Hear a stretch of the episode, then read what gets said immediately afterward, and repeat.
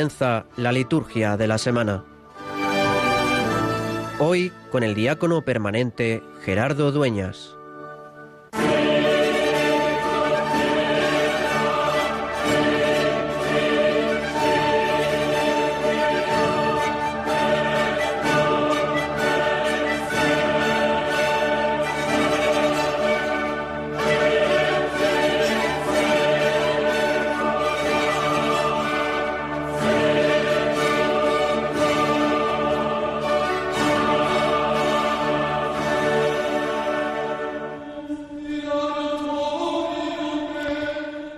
Tu pueblo, oh Dios, exulte siempre, al verse renovado y rejuvenecido en el Espíritu, para que todo el que se alegra ahora de haber recobrado la gloria de la adopción filial, ansíe el día de la resurrección, con la esperanza cierta de la felicidad eterna.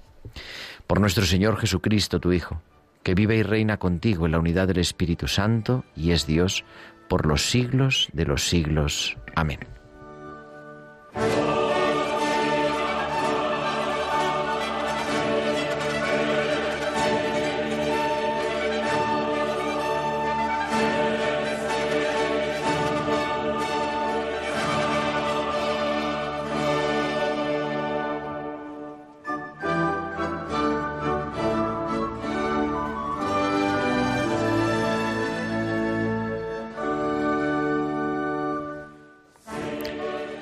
Los discípulos contaron lo que les había pasado por el camino y cómo lo habían reconocido al partir el pan. Así comienza el Evangelio de este ya tercer domingo del tiempo de Pascua, en el que todavía seguimos escuchando los relatos de la resurrección, de ese Jesús que se pone en camino y si, si recordáis aquel día, aquella tarde del primer día de la semana del domingo de resurrección, cuando se hizo el encontradizo con aquellos dos discípulos misteriosos que iban cabizbajos con la esperanza perdida, camino de Maús, cuando se encontraron con él, volvieron a Jerusalén y encontraron a los demás discípulos diciéndoles que se les había aparecido Jesús. Y en medio de eso, cuando estaban en ese asunto, se les presenta Jesús y les dice, paz a vosotros. Y ellos, llenos de miedo, no lo reconocían. La primera experiencia que siempre tiene el, Evangelio, las apariciones de Jesús, es recordarnos que Él, el resucitado, nos libera de nuestros miedos.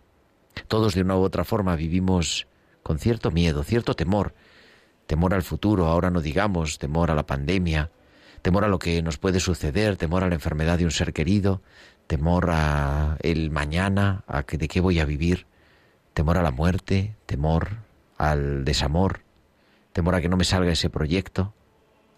Y Jesús, resucitado una otra vez, nos recuerda que es Pascua y nos sigue diciendo, paz a vosotros, ¿por qué os alarmáis? ¿Por qué surgen dudas en vuestro corazón? Miradme, soy yo en persona. Jesús hoy creo que también nos viene a volver a decir a cada uno de nosotros en nuestro interior, en nuestra alma, ¿por qué te alarmas? ¿Por qué surgen dudas en tu corazón? Mira mis manos y mis pies. Soy yo en persona, el que te ha hecho, el que te ha sostenido, el que te ama con amor infinito e incondicional. Soy yo en persona. Ojalá nosotros también podamos poner nuestros miedos delante del resucitado.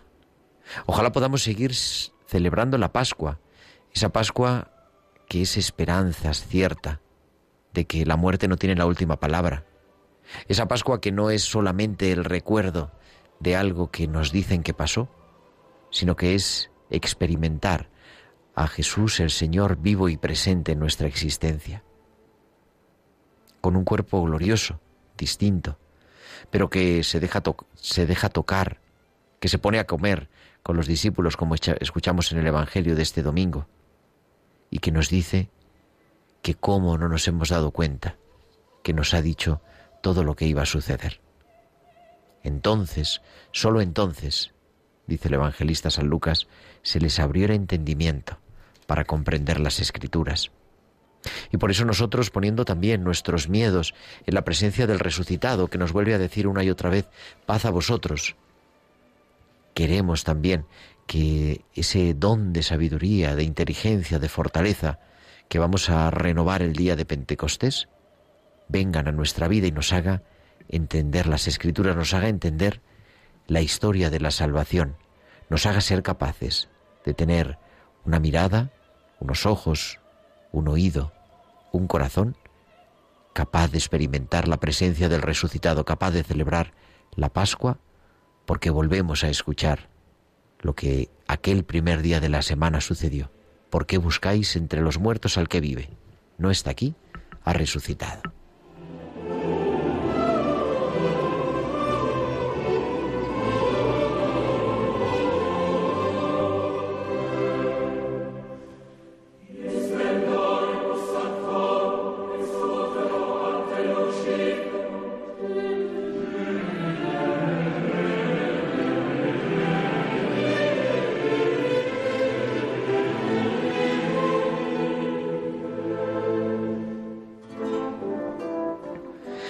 Buenas noches, queridos amigos de Radio María. Son las ocho, las 9 y 6, las 8 y 6 en Canarias. Estamos en directo emitiendo una nueva edición de la Liturgia de la Semana, el programa que queremos vivir esa espiritualidad de la Iglesia para preparar la liturgia de mañana domingo y la de toda esta semana tercera de Pascua, en este sábado 17 de abril, que seguimos celebrando la Pascua del Señor ya mañana domingo tercero de Pascua desde los estudios centrales decía en directo y con una compañera técnica hoy de lujo que se incorpora a la liturgia de la semana. Vamos a ver si no la asustamos demasiado. Muy buenas noches, querida Marta Troyano. Muy buenas noches, Gerardo, y buenas noches a todos los oyentes. Pero bueno, es que bienvenida al equipo de la liturgia de la semana. Dice, nunca he hecho la liturgia de la semana. Digo, pues es muy fácil. La liturgia de la semana es un programa bonito porque es ir preparándonos para celebrar lo que vamos a vivir. Así que no hay problema. ¿Y de qué vamos a hablar hoy? Pues vamos a hablar de la liturgia de la semana, la verdad que es sencillo, de ahí el título del programa. Vamos a hablar sobre todo, como siempre, del domingo, de este domingo tercero de Pascua. Vamos a seguir hablando de toda esta semana tercera de Pascua. Vamos a hablar de pues los santos que tenemos esta semana. Culminará el próximo viernes con San Jorge, la fiesta de San Jorge Mártir. Y más cosas también y tomen y también el sábado, bueno, muchas cosas más. Y además de eso, pues vamos a compartir un poco lo que es la espiritualidad del tiempo de Pascua, lo que nos hablaba nuestro querido compañero la semana pasada, Rafa Casás, y también seguiremos introduciéndonos en la eh, Constitución, que no me salía la palabra, Constitución sobre la Sagrada Liturgia, sacrosanto un concilio en este 50 aniversario de su aprobación, que la vamos leyendo cada semana un poquito para ir, ir pues saboreando ese documento que, del que seguimos viviendo y del que sigue viviendo la liturgia de la Iglesia de manera especial 50 años después y que estamos invitados a conocer y a redescubrir en muchas cosas. Y queremos pues que nos escuchéis, pero también que os podáis comunicar con nosotros a través de a través de nuestros comentarios en nuestro correo electrónico, que es la liturgia de la semana 1 arroba radiomaria.es. La liturgia de la semana 1, 1 con número, arroba radiomaria.es.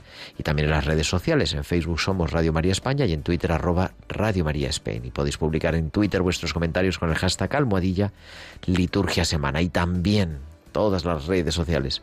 Durante la emisión del programa nos podéis mandar vuestros mensajes de WhatsApp al WhatsApp del, del estudio al 668 594 383 al 668 594 383. Pues ya tenemos todo comenzado, vamos a recordar que seguimos celebrando la Pascua y entramos en la liturgia de este domingo tercero de la cincuentena pascual. Exultet,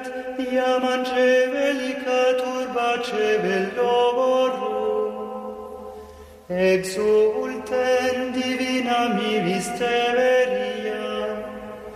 et pro tanti recevis victoria. Tu bai vinton et salutavaris. Gaude beate tellus, tantis irradiata fulgoribus,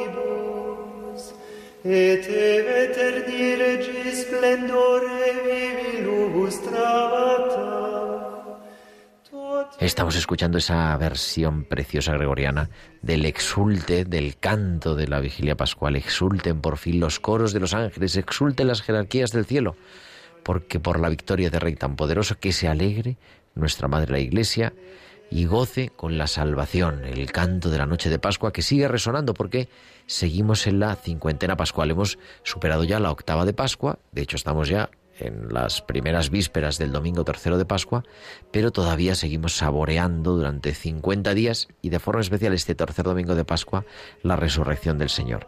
Tercer domingo de Pascua, para los que rezan la liturgia de las horas, la tercera semana del Salterio y como siempre nos centramos en la liturgia de la palabra de este domingo, de este domingo tercero de Pascua, del ciclo B que aunque el ciclo B habitualmente estamos leyendo al evangelista Marcos, como el evangelista Marcos es más breve, en algunos eh, momentos, por ejemplo en Cuaresma, por ejemplo en Pascua y luego en algunos domingos a lo largo del verano, leemos a otros evangelistas y por eso el evangelista de hoy, aunque seguimos en el ciclo B, en el año de San Marcos, es el Evangelio de San Lucas. Pero primero, la primera lectura, el discurso de San Pedro, el segundo discurso de San Pedro después de la resurrección que encontramos en Hechos 3, en el capítulo tercero del libro de los Hechos de los Apóstoles. Dice San Pedro, matasteis al autor de la vida pero Dios lo resucitó de entre los muertos. Después de la curación del paralítico, Pedro proclama por segunda vez el mensaje y utiliza con elementos muy parecidos el cumplimiento de la promesa que Dios ha realizado en Jesucristo, ese rechazo humano a Jesús y su glorificación por parte del Padre. Y con todo eso, Lucas forma una composición que ha tomado de una tradición también anterior. Pedro expone esa curación a la luz de Dios que se revela y dirige su mirada hacia la acción salvadora de Dios en Jesucristo. Apela a la conciencia religiosa de sus oyentes, de los judíos, recordando que el Dios de Abraham, el Dios de Isaac, el Dios de Jacob, el Dios de nuestros antepasados, ha manifestado su gloria en Jesús. San Pedro parece tener la intención de recordar la figura del siervo de Dios, del profeta Isaías, aunque con rasgos nuevos, de forma que coloca a Jesús dentro de la gran revelación y eso también da pie a Pedro a culpar al pueblo de rechazar a Jesucristo y preferir a que fuera absuelto un asesino. Jesús delante de Pilato fue humillado y recibió la ingratitud de Pedro, pero ahora el apóstol dice, rechazasteis al justo y al santo matasteis al autor de la vida. Pero Dios lo ha resucitado entre los muertos y nosotros somos testigos de ello. Y eso da lugar al querigma, a hablar de la resurrección del Señor, fundamento de la curación del paralítico, y que es el centro del mensaje de los apóstoles y del mensaje de toda la Iglesia. Y termina Pedro diciendo, por tanto, arrepentíos, convertíos, para que sean borrados vuestros pecados, como en el discurso de Pentecostés, también hoy en este discurso Pedro vuelve a invitar a los que lo escuchan a la conversión. Y para responder a este evangelio, a, este, esta lectura, la lectura del libro de los Hechos de los Apóstoles, tenemos el salmo, el salmo responsorial, que este domingo es el salmo cuarto. Haz brillar sobre nosotros, Señor, la luz de tu rostro.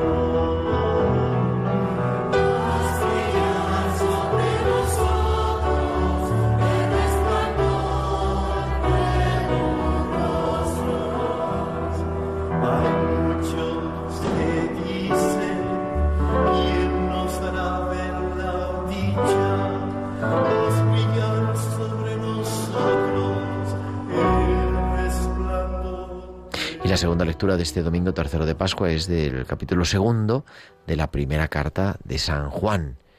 Él es víctima de propiciación por nuestros pecados y también por los del mundo entero. Andar en las tinieblas o andar en la luz, o lo que es lo mismo, andar en el pecado o andar en comunión los unos con los otros. El pecado rompe la comunión con Dios y no podemos decir que no hemos pecado.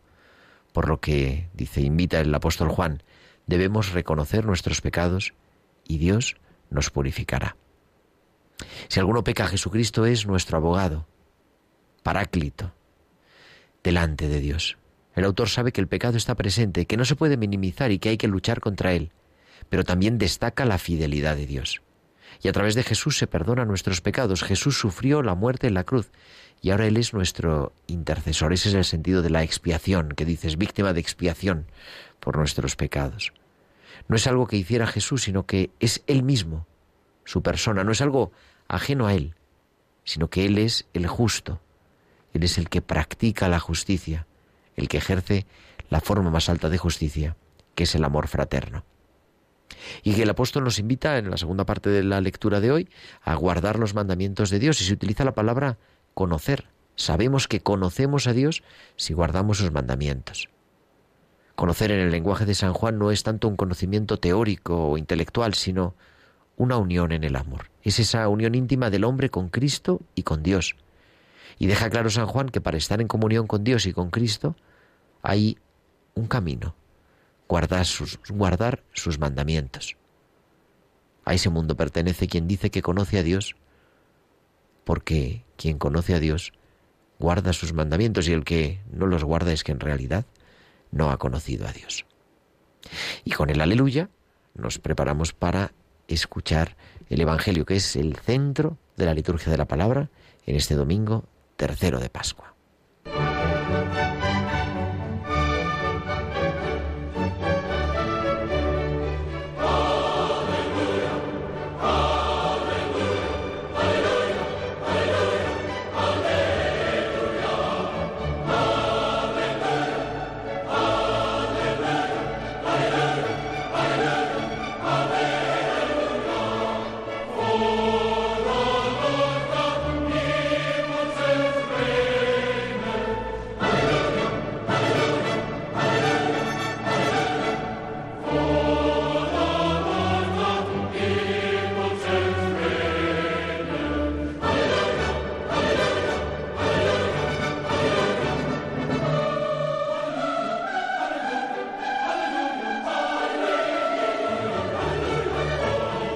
Y con este aleluya que nos hace sonreír, que nos alegra la Pascua, entramos en lo que, como decía, que es el centro, el culmen de la liturgia de la palabra, que es la proclamación del Evangelio.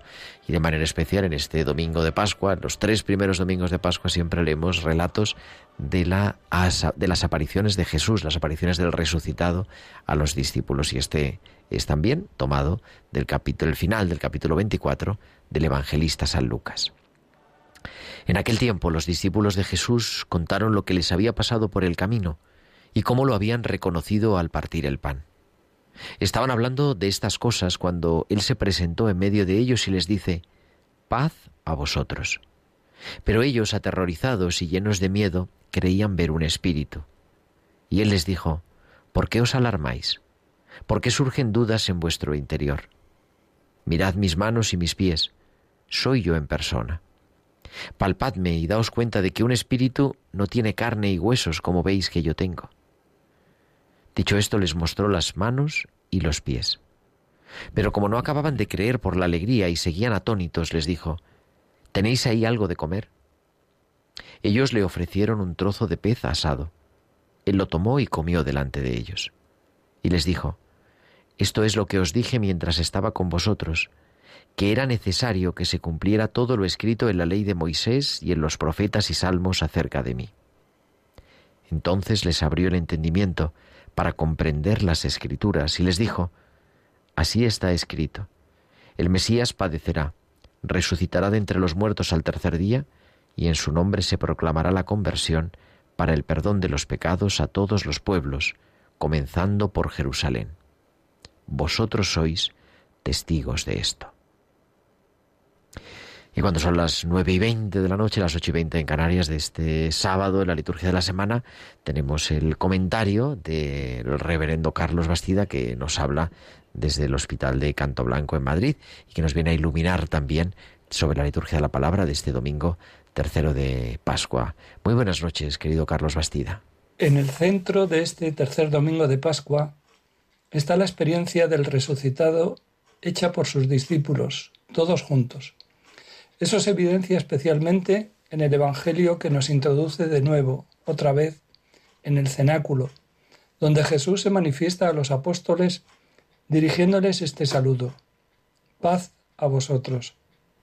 Es el saludo del Cristo resucitado, que nos da la paz, la paz con vosotros. Se trata tanto de la paz interior como de la paz que se establece en las relaciones entre las personas. El episodio contado por el evangelista Lucas insiste mucho en el realismo de la resurrección. Jesús no es un fantasma. De hecho, no se trata de una aparición del alma de Jesús, sino de su presencia real con el cuerpo resucitado. Jesús se da cuenta de que los apóstoles están desconcertados al verlo, porque la realidad de la resurrección es increíble para ellos. Creen que están viendo un espíritu, pero Jesús resucitado no es un espíritu, es un hombre con cuerpo y alma. Por eso, para convencerlos, les dice, mirad mis manos y mis pies, soy yo mismo, palpadme y ved que un espíritu no tiene carne ni huesos, como veis que yo tengo.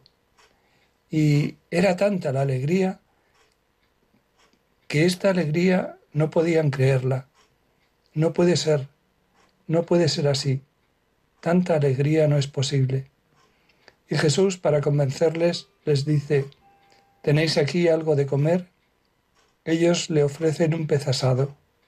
Jesús lo toma y lo come frente a ellos, para convencerles. La insistencia de Jesús en la realidad de su resurrección ilumina la perspectiva cristiana sobre el cuerpo.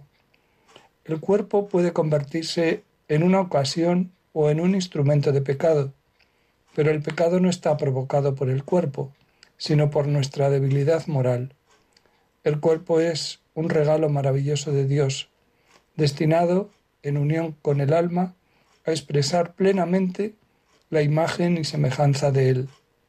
Estamos llamados a tener un gran respeto y cuidado de nuestro cuerpo y el de los demás. Cada ofensa o herida o violencia al cuerpo de nuestro prójimo es un ultraje a Dios Creador. En la carne de estas personas encontramos el cuerpo de Cristo. Cristo herido, burlado, calumniado, humillado, flagelado, crucificado. Jesús nos ha enseñado el amor, un amor que en su resurrección demostró ser más poderoso que el pecado y que la muerte, y quiere salvar a todos aquellos que experimentan en su propio cuerpo las esclavitudes de nuestros tiempos. En un mundo donde prevalece la prepotencia contra los más débiles y el materialismo que sofoca el espíritu, el Evangelio de hoy nos llama a ser personas capaces de mirar profundamente, llenas de asombro y gran alegría, por haber encontrado al Señor resucitado.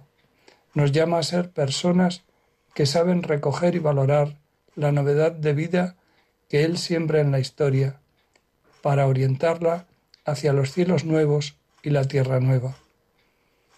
Que nos sostenga en este camino la Virgen María, a cuya materna intercesión nos encomendamos con confianza. Pues que así sea, querido Carlos Bastida, que cada semana o algunas semanas nos ilumina con su palabra en este Evangelio y que lo ha hecho también en este domingo tercero de Pascua. Así que vamos a meternos ya en el calendario de esta semana tercera de la cincuentena pascual.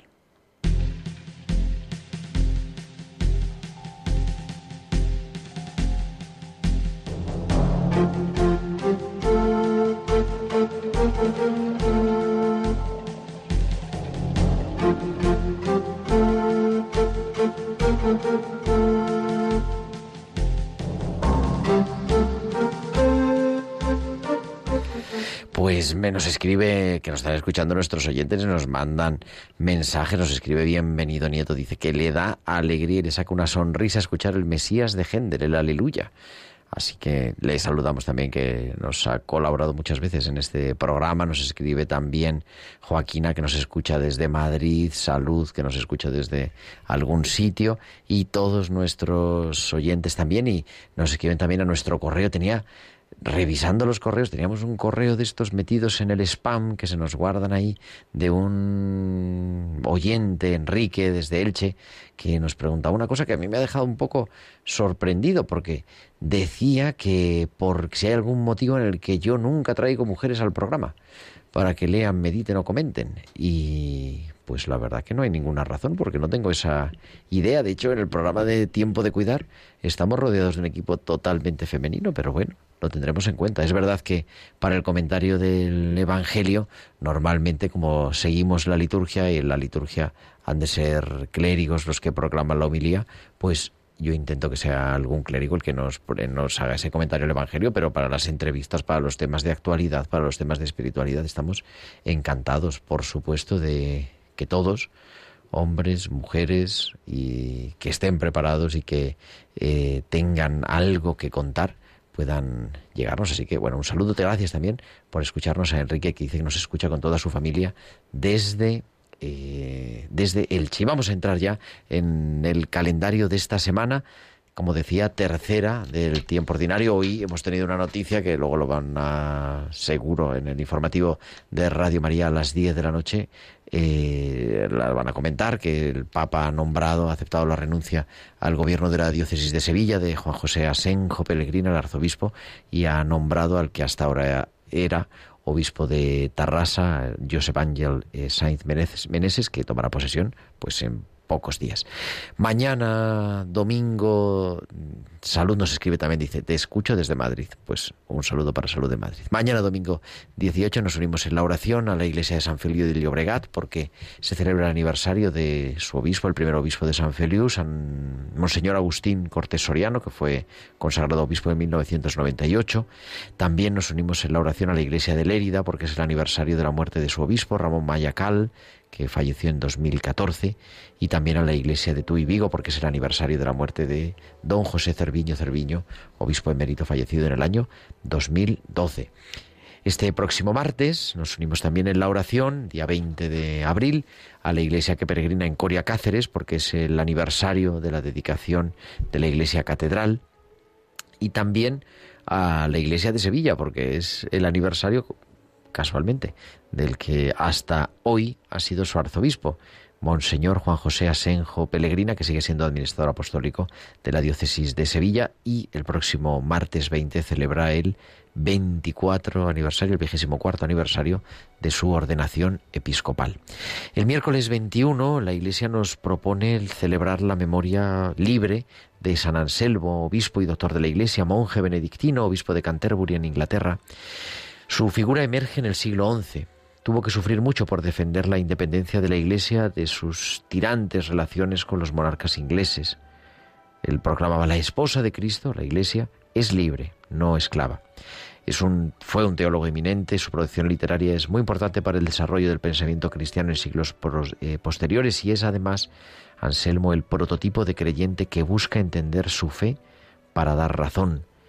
Anselmo, doctor ilustre, luchador valiente, por la libertad de la Iglesia y Pastor Celoso. La, la memoria es memoria libre, pero la podemos celebrar el próximo 21 de abril, el miércoles de esta semana.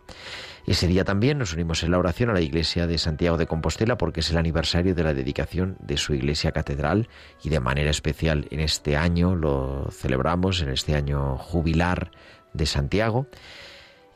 Nos unimos también a la oración en la, iglesia de Calahorra y la Calzada Logroño, porque es el aniversario, el noveno aniversario de la muerte de su obispo, el que era obispo emérito, Monseñor Ramón Búa Otero, y también a la iglesia de Segorbe Castellón, porque tal día como el 21 de abril de 2002 fallecía el que fue su pastor, José María Casis de Ordal. El próximo jueves, día 22 de abril, continuamos en la tercera semana de Pascua, tenemos también, nos unimos a la oración a la iglesia de Tarragona porque celebra el aniversario de la muerte de su obispo, el que fuera su arzobispo, Ramón Torrella Cascante, y también a la iglesia de Osma Soria que celebra la muerte de su obispo, recuerda la muerte de su obispo en la oración Saturnino Rubio Montiel, fallecido como obispo de Osmasoria en 1971. El próximo viernes, la fiesta, una fiesta muy conocida, es Memoria Libre a nivel litúrgico de San Jorge Mártir. Su figura nos llega desde la remota antigüedad española envuelta en leyenda. Dice San Pedro de y de él, dejó su cargo en el ejército, cambiándolo por la profesión de la milicia cristiana, repartió sus bienes a los pobres para entrar en el combate de Cristo entregó su cuerpo a los verdugos y guardó su alma escondiéndola en el baluarte inexpugnable de la fe.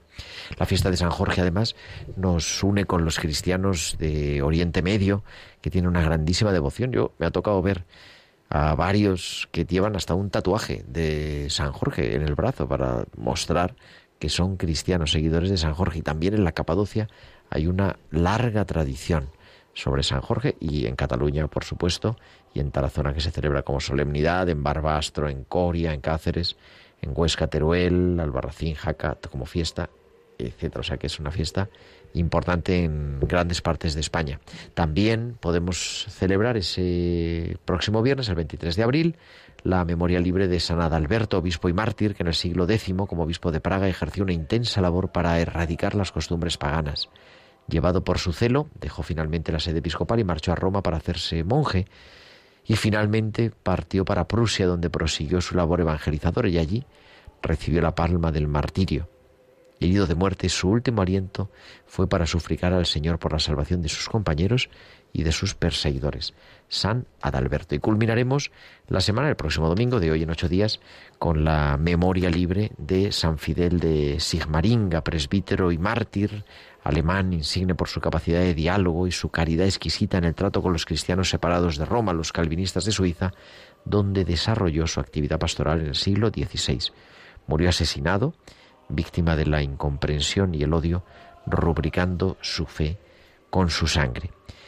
Y pues así vivimos, vamos a vivir toda esta semana, la que en la tercera semana de Pascua, como en las semanas de Pascua, superada ya, como decía antes, la cincuentena pascual, vamos en los días de diario leyendo el libro de los Hechos de los Apóstoles, que nos va a acompañar durante toda la Pascua, y también en los días de diario lo que estamos haciendo es una lectura semicontinua del Evangelio según San Juan. Estamos en el capítulo 6, que es el que nos va a acompañar toda esta semana, y vamos saboreando. La Iglesia de Roma siempre ha leído en Pascua el Evangelio de San Juan, ese Evangelio con ese signo que sabemos que es el águila, ¿no? que tiene una visión que sobrevuela y que nos da pues el anuncio de la resurrección como de una manera más reposada.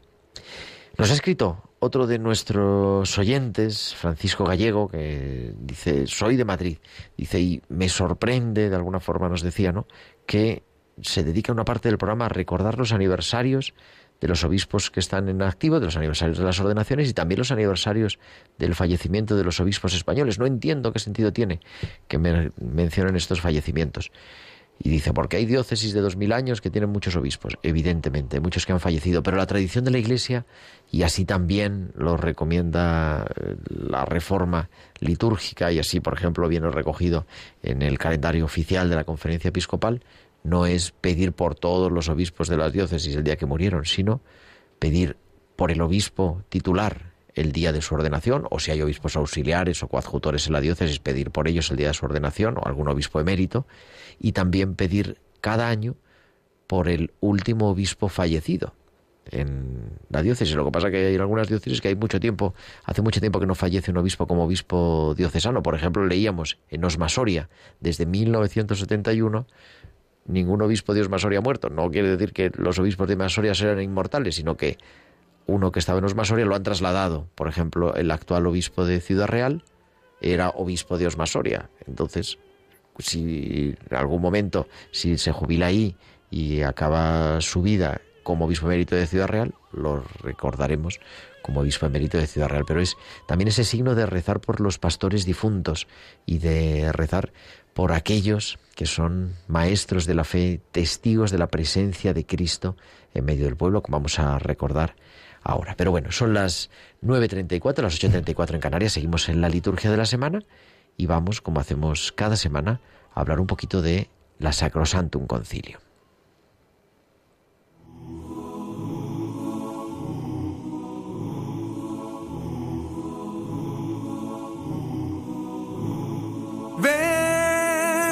De Dios, Espíritu de Dios, ven, Espíritu de Dios, Espíritu de Dios, ven, Espíritu de Dios, Espíritu de Dios. Ven Espíritu Divino, manda tu luz desde el cielo. Padre amoroso del pobre, donde tus dones espléndido. Luz que penetras las almas, fuente del mayor consuelo. Ven dulce huésped del alma, descanso de nuestro esfuerzo. Tregua en el duro trabajo, brisan las horas de fuego. Puesto que enjuga las lágrimas y reconforta en los duelos. Ven, Espíritu de Dios, Espíritu de Dios, ven.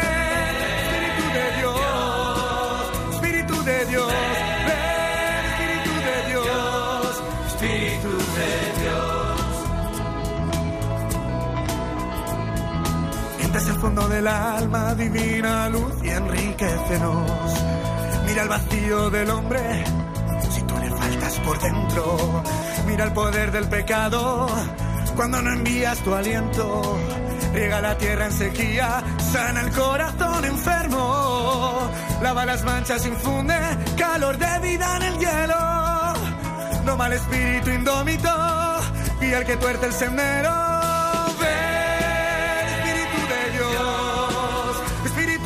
Dios, Espíritu de Dios, Espíritu de Dios, ven, Espíritu de Dios, Espíritu de Dios.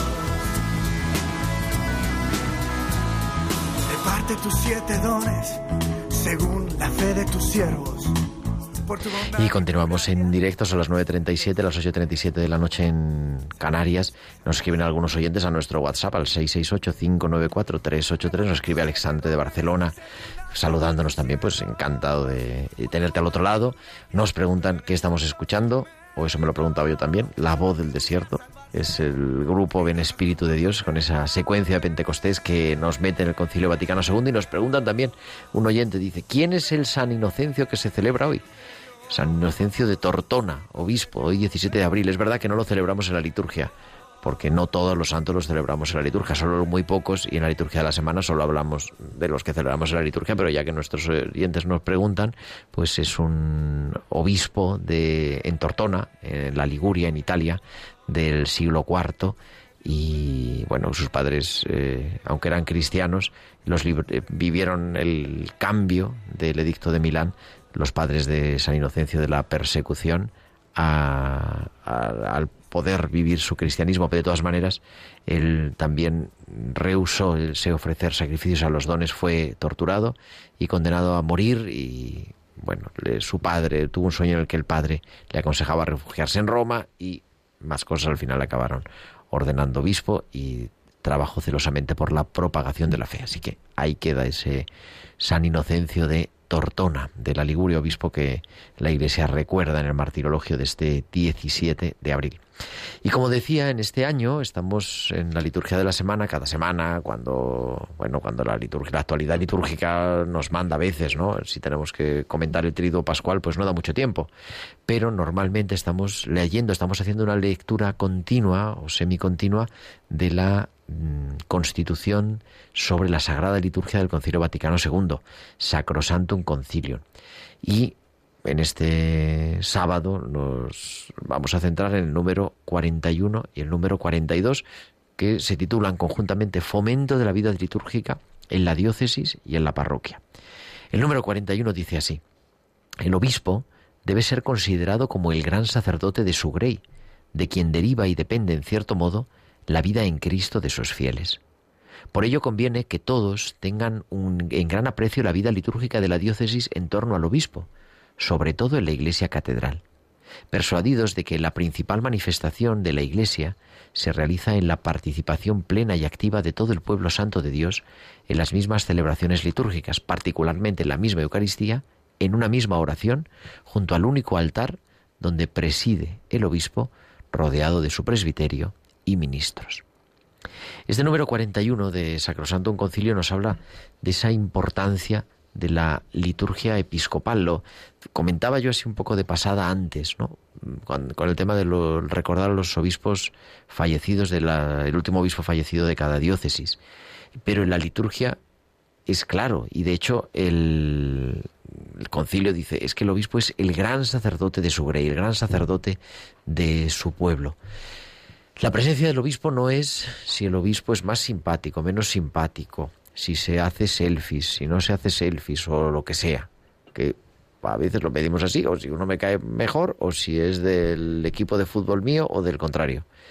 La importancia del obispo en la iglesia y en la iglesia particular es que es el sucesor de los apóstoles en medio de esa diócesis, de esa porción del pueblo de Dios.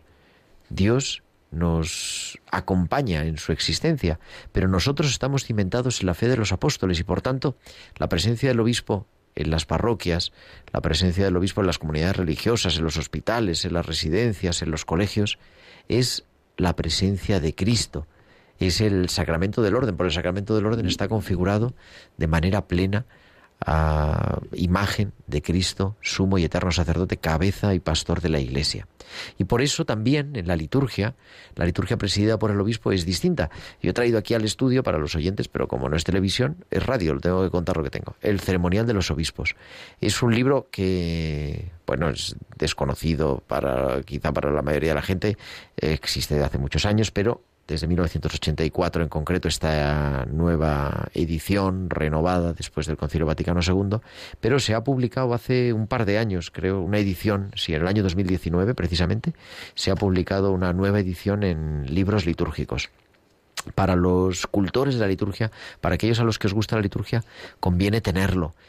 Mm, ¿Por qué el obispo celebra de una manera y no celebra igual que celebramos los demás? Porque hay tres niveles de liturgia en la Iglesia. La liturgia papal, la liturgia episcopal y la liturgia común que nosotros estamos acostumbrados a ver, ¿no? El Papa celebra de una manera, ahora no es el momento de hablarlo, pero el obispo también celebra de una manera. Y el libro litúrgico donde se recoge cómo celebra el obispo determinadas fiestas, eh, determinados momentos, los sacramentos, los sacramentales, las bendiciones, cómo se acoge un obispo en una nueva diócesis, etcétera, viene recogido en el ceremonial de los obispos. Yo no sé, creo que lo he compartido alguna vez porque yo voy diciendo las cosas también en antena, pero llevo ahora tres años acompañando a uno de los obispos auxiliares de Madrid como secretario personal y me ha tocado ¿no? acompañar la visita pastoral en muchas parroquias, en casi 70 parroquias de la diócesis, en muchas otras celebraciones. Hoy, sin ir más lejos, hemos estado de confirmaciones en el Molar, en un pueblo del norte de Madrid. Y sí soy patente de eso, ¿no? que el obispo es el gran sacerdote de su grey y que une, que la presencia del obispo nos recuerda que todos formamos parte de la única iglesia católica, de la única iglesia de Jesucristo. Y eso se hace de manera especialmente visible por ejemplo, pues hemos tenido hace unas semanas la misa crismal en cada diócesis. Es verdad que con el tema de la pandemia, los aforos, las distancias y tal, es más complicado de hacer visible. Pero la misa crismal es el gran día en el que el obispo preside, el obispo diocesano preside en su catedral, rodeado de su presbiterio, para consagrar el crisma que después se va a vivir en la liturgia de cada parroquia, en la liturgia habitual, que es de lo que habla el número 42 de Sacrosanto, concilio que Paso a leer. Dice el número 42. Como no le es posible al obispo siempre y en todas partes presidir personalmente en su iglesia a toda su grey, debe por necesidad erigir diversas comunidades de fieles. Entre ellas sobresalen las parroquias distribuidas localmente bajo un pastor que hace las veces del obispo, ya que de alguna manera representan a la iglesia visible establecida por todo el orbe. De aquí la necesidad de formar de fomentar teórica y prácticamente entre los fieles y el clero la vida litúrgica parroquial y su relación con el obispo. Hay que trabajar para que florezca el sentido comunitario parroquial, sobre todo en la celebración común de la misa dominical. Es importante, son varias cosas interesantes las que dice este número 42.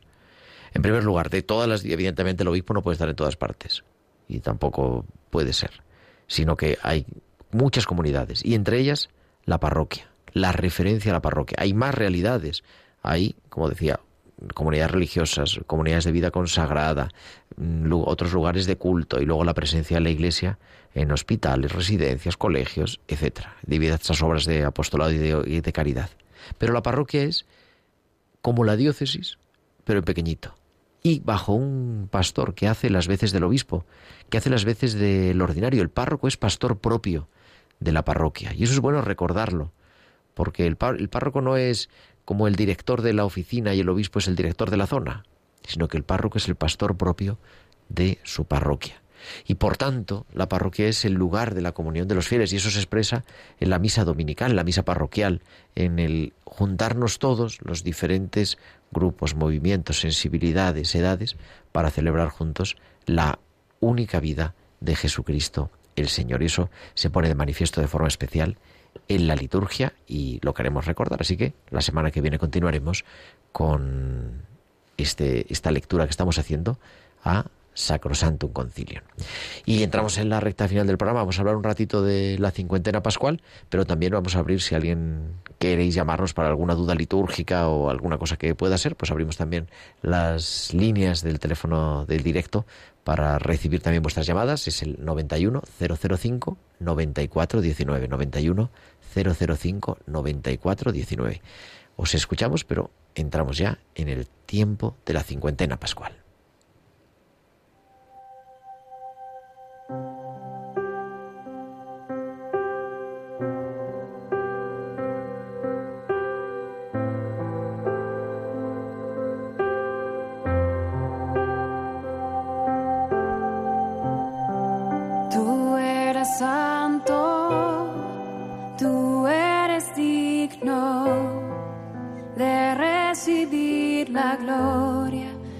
poder y el honor, Rey de los cielos, Dios todopoderoso. Ante tu nombre todo ser se postre, Señor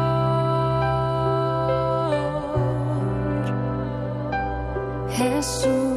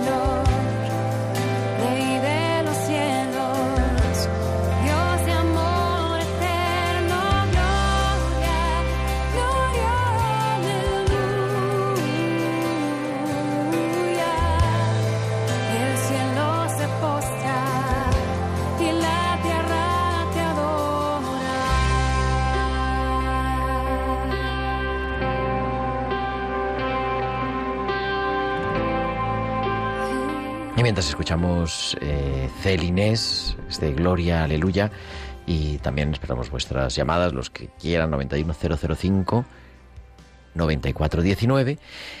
Quiero comentar un documento que a mí me gusta recordarlo cada año en Radio María, en la liturgia de la semana, y me gusta releerlo cada año, que es un documento para la celebración de la Pascua. Se llama La Carta Circular sobre las Fiestas Pascuales, una carta circular que publicó la Congregación para el Culto Divino en el año 1988. Parece ya que fuera antiguo, porque en 1988 hace años, pero sin embargo recoge muy bien todo lo que es el tiempo del ciclo de la Pascua, desde la cuaresma hasta la cincuentena pascual.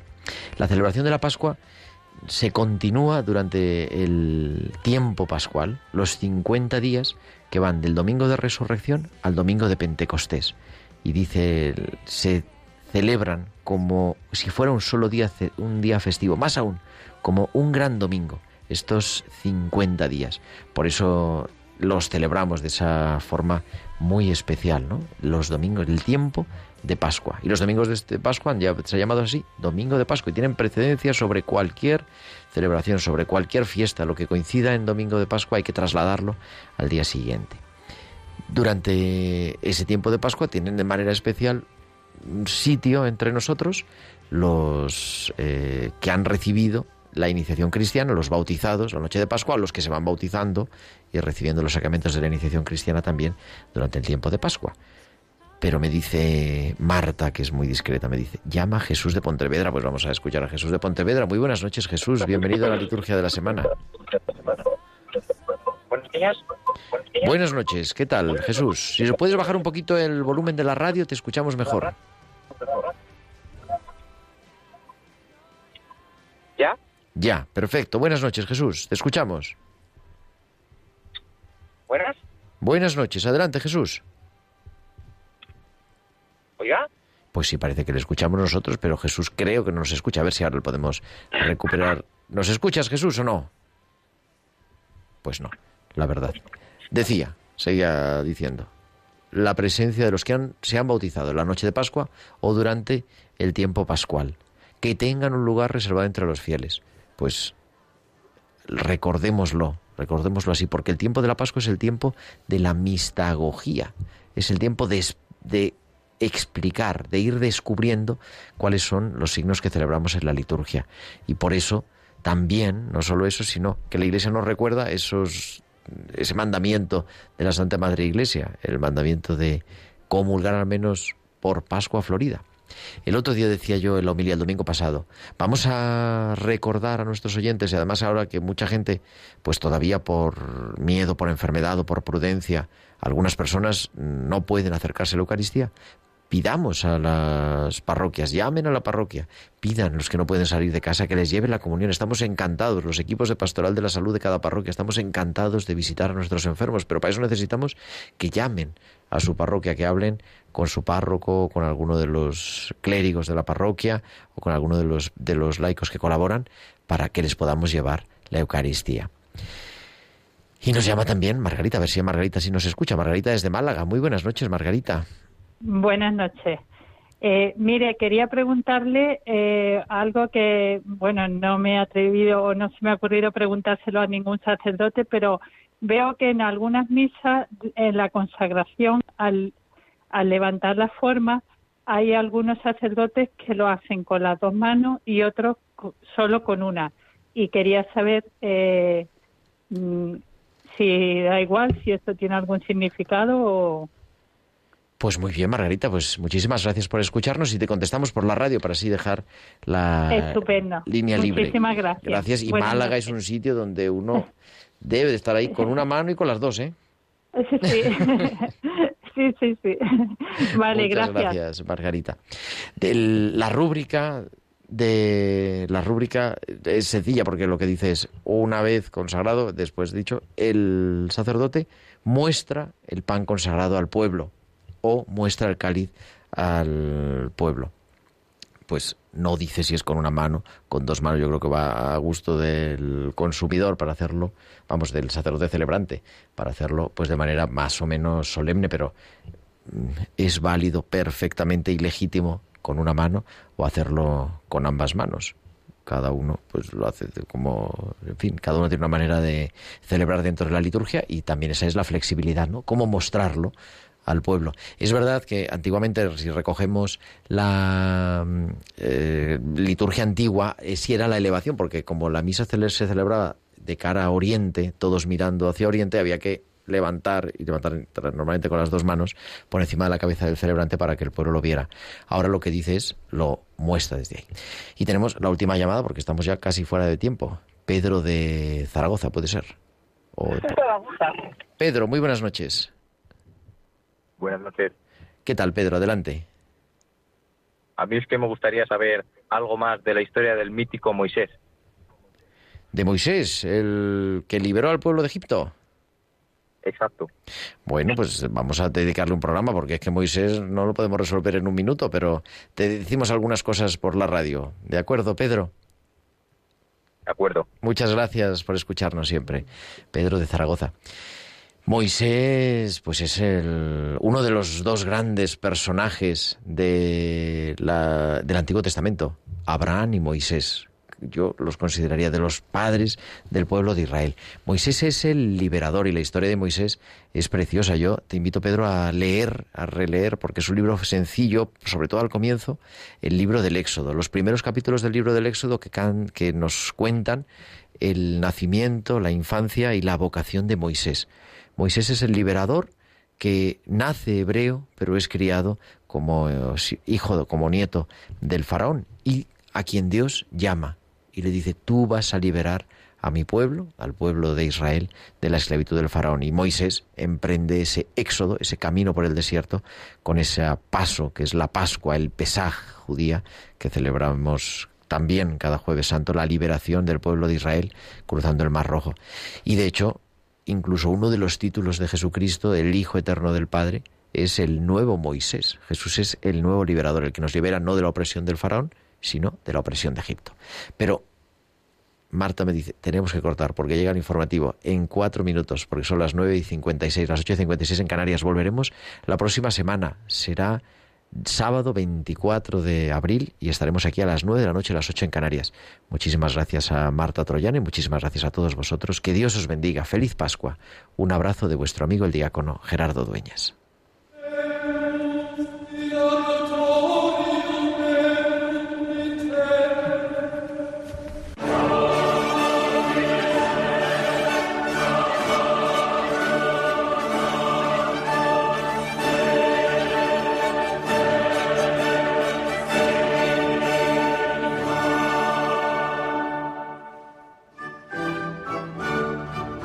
Han escuchado la liturgia de la semana con el diácono permanente Gerardo Dueñas.